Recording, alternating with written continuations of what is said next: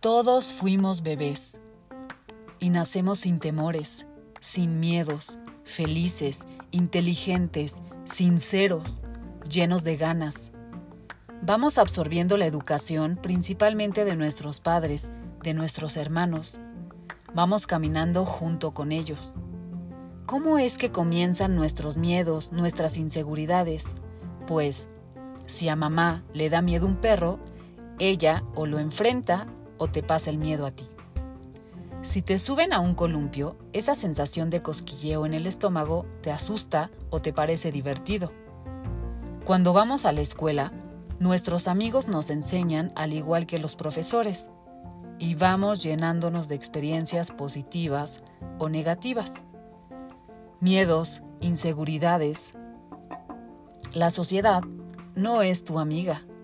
Ella se encarga de menospreciarte si eres moreno, china, lacia, gordo, flaca, alta, rubia, de ojos claros. De la forma física que seas, tienes un pedo, porque siempre habrá a quien no le caigas bien, a quien no le guste tu cuerpo, tu cabello, el color de tu piel. Hay para quien seas bonita, para otros eres fea, pero ese no es tu problema. Comienza a convertirse en un problema cuando te afectan las cosas que dicen de ti. Yo me hice consciente y acepto que he perdido mi verdadera personalidad, así como tú, seguramente. Ya no soy la bebé, la bebé inocente, ahora soy astuta.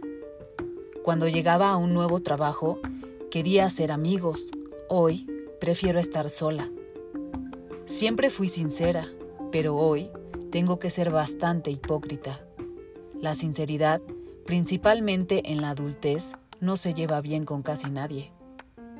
Hoy después de tantos golpes, me queda claro que solo yo puedo ayudarme. Porque hasta tu sombra se esconde cuando se va la luz.